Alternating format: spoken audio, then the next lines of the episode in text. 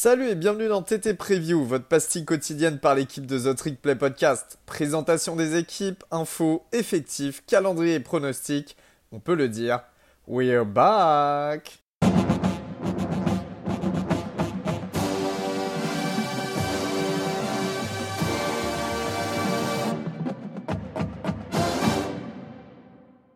Salut à tous et bienvenue dans votre nouvel épisode de The Trick Play. Aujourd'hui, je suis avec Guillaume. Salut Guillaume.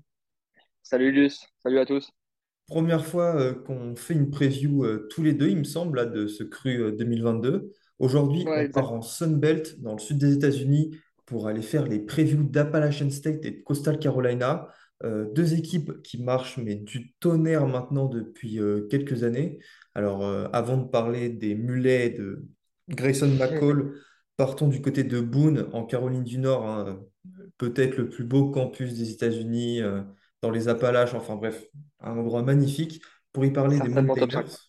Pardon, Guillaume? J'ai dit certainement au moins top 5. Top Le 5 campus. euh, et, et pas cinquième. Et c'est pas cinquième. Il n'est pas cinquième, exactement. Bref, les Mountaineers en 2021 euh, sortent d'une très bonne saison, j'ai envie de dire comme à leur habitude. 10 victoires et 4 défaites, dont un 7-2 en Sun Belt, la conférence à laquelle ils appartiennent. Pour la troisième saison de Sean Clark, alors Sean Clark, c'est aussi un, un- coach qui est très renommé et qui a pris euh, en fait la, succession d'Eli Drinkwitz, qui est aujourd'hui euh, le coach de Missouri, et avant c'était euh, Scott Satterfield, qui est le coach de Louisville actuellement. Donc voilà, que des bons coachs dans ce programme. C'est un programme qui leur permet après d'aller voir ailleurs, d'aller chercher des promotions. Les défaites ont eu lieu face à Miami, où ça s'est joué d'un rien. Franchement, Appalachian State méritait de gagner. Et deux fois face à Louisiana de Billy Napier, la première fois en saison régulière et la deuxième fois en finale de Sun, de Sun Belt, où ils se sont qualifiés. Tout ça leur permet d'aller au Boca Raton Bowl et pas le Roca Baton Bowl euh, face à Western Kentucky, match euh, donc euh, qu'ils ont perdu également. Alors, c'est une saison qui a été un petit peu en dessous des standards auxquels nous a habitués Appalachian State. Euh, pourquoi je dis ça? Parce qu'en fait, c'est la première fois que les Mountaineers perdent un bowl et une finale de Sun Belt, de depuis qu'ils sont en FBS, donc en première division 1A du college football. Euh, si je dis ça, c'est parce qu'Appalachian State, c'est un programme de vainqueurs. Ils sont arrivés en FBS en 2014 et avant ça, vous savez, ils avaient remporté bah, les titres FCS dans les années 2000, notamment quand ils ont battu en 2007 euh, Michigan à la Sur toute fin euh, euh, sur le, sur le field goal bloqué. ouais. Exactement, qui retourne en, en touchdown, non? Presque. Il se fait, euh, il se fait euh, plaquer par le kicker euh, dans les 5 yards. Et bref, s'ils n'avaient pas bloqué ce, euh, ce field goal, perdaient. Michigan aurait gagné. C'est, je pense, pour, pour beaucoup le plus gros upset de l'histoire de ce sport. Et en fait, depuis 2014, ils sont allés en bowl tous les ans. Et sur ces bowls, ils en ont remporté donc 6 sur 7. Et ils ont aussi remporté 4 conférences, 4 fois la Sun Belt. Euh, autant vous dire que bah voilà, Appalachian State, c'est un programme qui compte. Et c'est un programme qui naturellement vise haut chaque année. Alors, en 2022, comment ça va se passer euh, d'un point de vue de l'attaque? Alors, ils ont un nouveau coordinateur offensif. Et là, ça va nous faire rigoler puisque c'est Kevin Barbet. C'est la version Wish de notre euh, copain d'Orélon. Voilà, pour lui, il n'a pas de cheveux, celui-là, qui arrive de Central Michigan pour remplacer Frank Ponce, qui est parti avec Mario Cristobal à Miami coacher euh, les quarterbacks. Alors, ce qui est hyper intéressant avec cette attaque euh, cette année des Mountaineers, c'est qu'elle est très bonne à la passe, à la course, alors qu'on a plutôt l'habitude de voir une bonne attaque plutôt à la course. Alors, le quarterback titulaire, ce sera Chase Bryce. Chase Bryce, c'est un nom qui vous dit euh, certainement quelque chose, puisque c'était l'ancien quarterback de Clemson, euh, mais qui s'était fait un petit peu, comment dire, qui, qui a vécu dans l'ombre de Trevor Lawrence et qui a Il est donc parti à euh, Duke aussi, non? qui est parti à. Duke il y a deux ans, exactement. Mais là-bas, c'est devenu une machine à lancer des interceptions.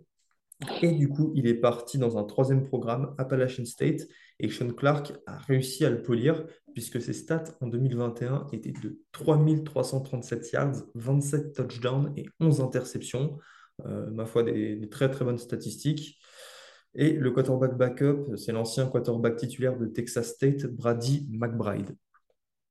Au niveau des receveurs, c'est un petit peu plus compliqué parce qu'il y en a quatre qui sont partis, mais on voit le retour de Christian Wells et euh, l'arrivée de transfert en provenance de SMU et du UCF, notamment pour les remplacer. Ça serait bien que certains d'entre eux euh, se révèlent.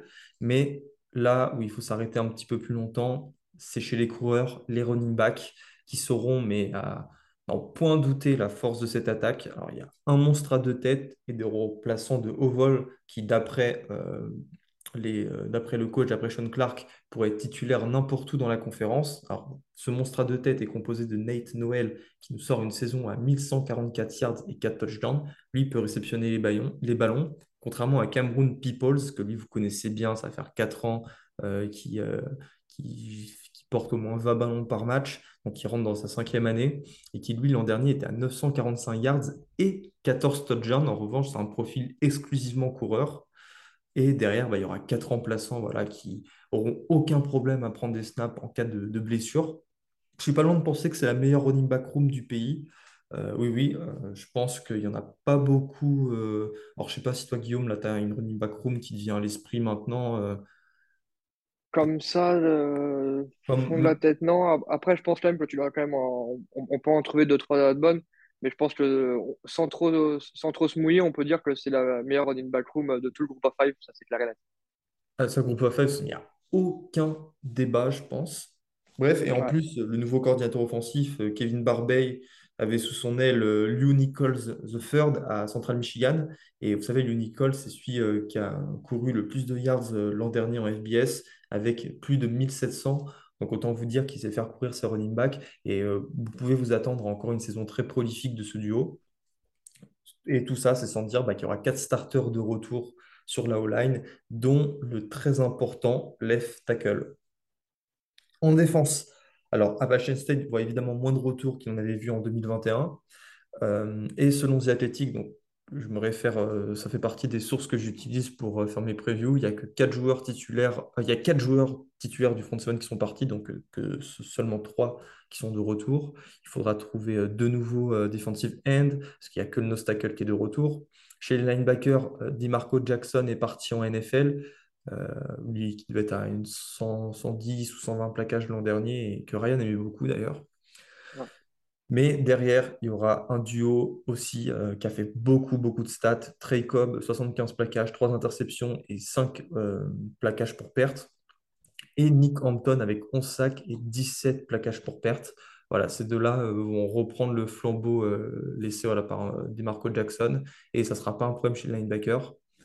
Chez les DB, bah, il y a la perte de deux titulaires, un au poste de safety, un au poste de cornerback, mais il voit le retour du cornerback Steven Jones Jr. avec 51 plaquages et 5 euh, interceptions, dont 3 pick 6. Et j'ai oublié de préciser que Trey Cobb avait aussi attrapé 3 ballons. Euh, en gros, c'est une défense à Passion State qui euh, fait beaucoup de turnover et on sait à quel point c'est important d'avoir des défenses qui non seulement stoppent les adversaires, mais récupèrent le ballon pour parfois, bah, en témoigne les 3 pick 6, les 3 pick 6 à les marquer. Donc il y a quelques interrogations parce qu'il va falloir trouver des titulaires et ils devront être bons très très euh, rapidement parce que le début de calendrier, mes aïeux, euh, les deux premiers matchs, Guillaume. Ouais. ouais juste, je voulais juste rajouter un petit truc sur ce que tu as dit. Euh, alors, autant pour les, pour comme tu as dit, ça va bien se passer. autant, je, pense que pour la D-line, enfin pour le front seven en règle plus générale, mais surtout sur la D-line, le fait d'avoir des, vrais titulaires, on va dire les titulaires sur la feuille de match qui, que tu perds, je trouve ça a un impact un peu, un peu inférieur, on va dire, à euh, tes linebackers ou tes DB, tes DB. Tant on peut voir dans le college football moderne et même dans le, le, football moderne euh, une grosse rotation sur ces postes-là. Donc en fait, même, même les tes pseudo backups, ça reste des mecs en général avec pas mal de pas mal d'expérience qui ont déjà vu du terrain.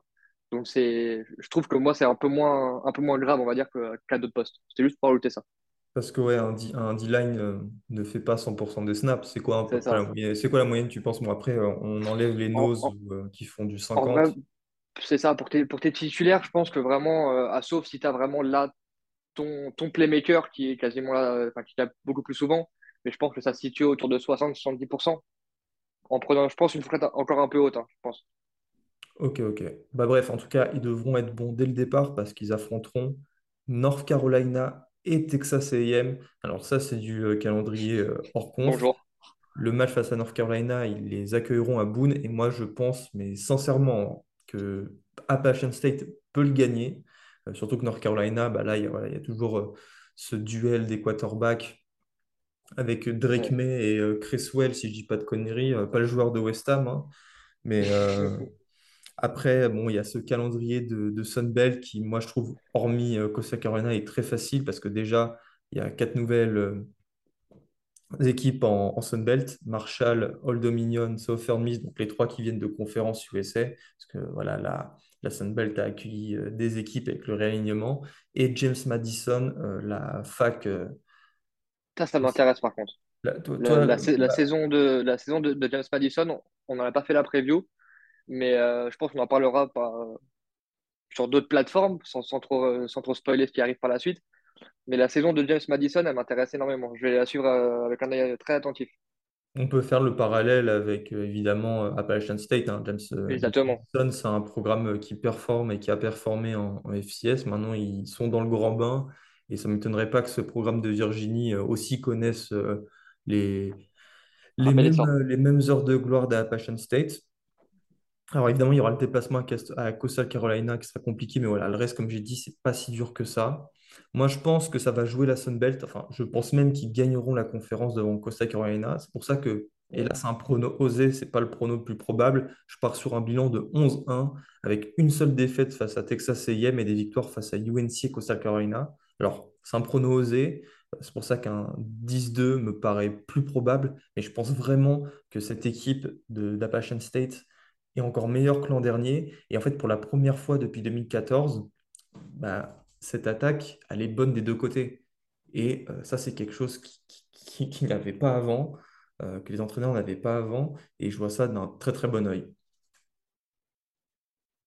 Tu as à peu près tout dit. Est-ce que tu peux juste me donner les, équipes juste très rapidement qui jouent? J'arrive pas à trouver leur calendrier. North Carolina, Texas A&M, Troy, James Madison, The Citadel, Texas State, Georgia State, Robert Morris, Coastal Carolina, Marshall, Old Dominion et Georgia Southern. Ouais, je, pars comme toi. Je, pars, sur un 10-2 avec la défaite contre Texas A&M. Et tu sais quoi, je vais mouiller, mais attention à James Madison quand même. Ouais, ce serait beau hein, que James Madison nous sorte une très très belle, euh, une très très vraiment, ça me hype. Ouais. Ils ont sorti, ils ont vraiment sorti des, enfin, des... c'était un, un, powerhouse du, euh, du FCS, on peut le dire, avec les, euh, les North et South, et South Dakota State. Mais ouais, bien hâte, bien hâte de voir ce qu'ils vont faire. Bref, maintenant qu'Appalachian State est terminé, on va aller bah, du côté de Conway, en Caroline du Sud, pour parler du programme Coastal Carolina, qui est l'un des programmes les plus importants de ces deux dernières années, avec l'excellent coach Jamie Shedwell, qui est sur un bilan de 22 victoires et 3 défaites en deux ans. Quand même. C'est ça, 22 victoires et 3 défaites en deux ans. Sachant que l'année dernière, ils finissent en 11-2, du coup, avec deux défaites, donc comme tu viens de le dire, contre Appalachian State, à Appalachian State, 27-30, euh, et euh, une défaite un peu euh, qui fait un peu tâche, on va dire, et qui d'ailleurs les prive de, jouer le, championship game contre Georgia State, 40 à 42. Donc euh, deux défaites. En cumulé, il perd que de 5 points, donc c'est d'autant plus rageant. Maintenant, euh, comme tu l'as dit, euh, Jamie Chadwell, il, il, a créé un, il a créé un, monstre du groupe of five, je pense qu'on peut le dire, même si c'est assez récent, c'est que deux ans. Maintenant, je pense qu'il va, rencontrer son année la plus compliquée, dans le sens où il perd énormément de titulaires. Et pour le coup, contrairement à ce que je disais tout à l'heure sur la, D-line, il en perd à des postes clés. on va commencer avec l'attaque. Il perd des joueurs, ils en gardent quand même, à commencer par euh, Grayson McCall, le quarterback. Juste avant l'épisode, d'ailleurs, euh, je donne mes sources hein, évidemment, m'a d'ailleurs indiqué que, de, que donc, le coach Jamie Shadwell avait dit pendant l'intersaison que Grayson McCall avait reçu des appels euh, et des offres de, plus grosses facs, on va dire, pour les rejoindre. Il a refusé, il sera de retour comme quarterback titulaire euh, des Chanticleer. D'ailleurs, si je peux euh, faire une petite parenthèse, c'est du tampering et c'est interdit. En fait, pour qu'un coach d'une autre université soit autorisé à parler à un joueur qui est dans une autre université, enfin, il n'a tout simplement pas droit, il faut que le joueur bah, de, son, propre gré, mettre son nom dans le portail des transferts pour que l'autre coach soit euh, autorisé à venir lui parler. Donc voilà, en fait, ça veut dire qu'il y a des coachs qui ont essayé, de, malgré le fait qu'ils soient engagés à Costa Carolina, de, le faire changer de navire. C'est ça. Et c'est, je pense, aussi la raison pour laquelle il n'a pas donné le nom des facs. Par exemple. Non. alors qu'il aurait très bien pu le faire. C'est assez, entre guillemets, classe de sa part, parce que ça n'a pas été classe de l'autre côté en tout cas. maintenant, Grayson McCall, il ne sera pas tout seul. Il récupère aussi une très bonne running back room qui va beaucoup l'aider, je pense, avec Braden Bennett et Rhys White parce qu'au niveau des airs, ça va être euh, toute une autre, euh, une autre salade, notamment avec les départs euh, évidemment de leur tight end star Isaiah Likely et de leur top 2 receveurs, Javion Hiley et Cameron Brown. Donc, il va falloir qu'ils se trouvent assez rapidement de nouvelles, de nouvelles cibles à la passe si le jeu des, de Coastal Carolina veut, se veut rester assez diversifié et pas, et pas s'enfermer que sur du running game. Autre tâche compliquée, autre chantier, la O-line. Il, récupère seulement deux, deux, deux O-line titulaires. Donc le, le, le tight end euh, Antoine Loper et le, le swing euh, guard centre euh, Willie Lampkin, qui pour le coup, eux, sont des vrais titulaires avec de l'expérience. À, eux deux, ils, ils, combinent 54 titularisations. Maintenant, le reste de la O-line, ça va être ça, va être du nouveau, ça va être beaucoup plus, beaucoup plus inexpérimenté, on va dire. Et voilà, contrairement à ce qu'on disait tout à l'heure sur la D-line, sur la O-line, ça tourne pas. Donc, quand tu n'as pas de rep, tu n'as pas de rep. Et pour moi, il n'y a rien qui peut de plus important que les, les répétitions de match. Maintenant, on va passer côté de la défense, parce que si, si vous pensiez que de côté attaque, il y avait eu des départs sur la défense, vous allez être servi.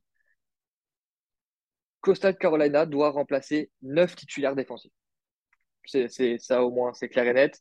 Maintenant, ceux qui, ceux qui récupèrent, c'est loin d'être les plus mauvais. Euh, notamment, euh, pour commencer, le defensive end, Josiah Stewart, qui était euh, true freshman l'année dernière.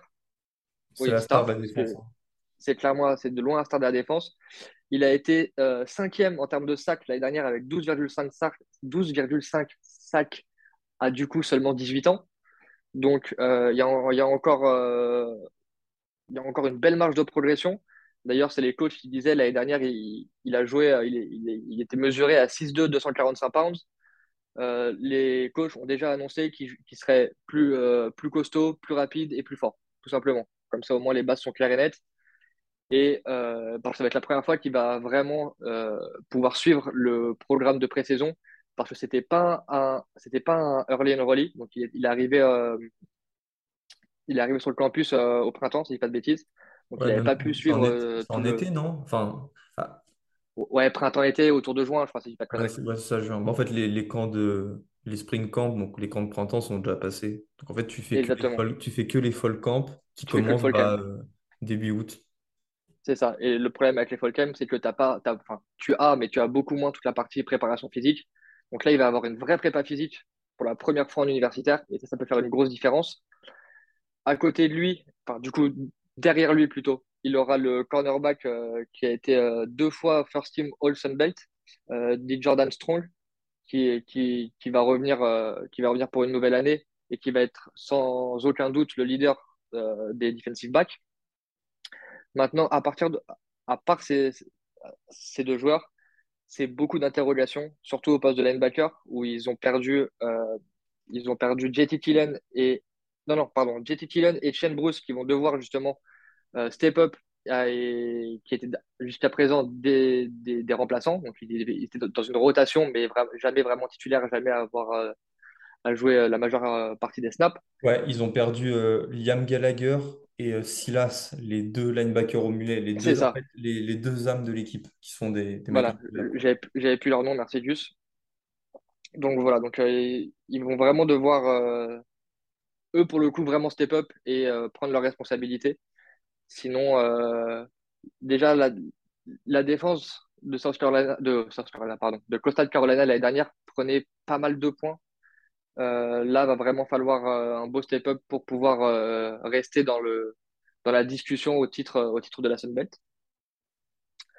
Maintenant, pour, ce qui est de leur, calendrier pour l'année prochaine, comme tu l'as dit, c'est un peu un peu pareil que, que pour Appalachian State.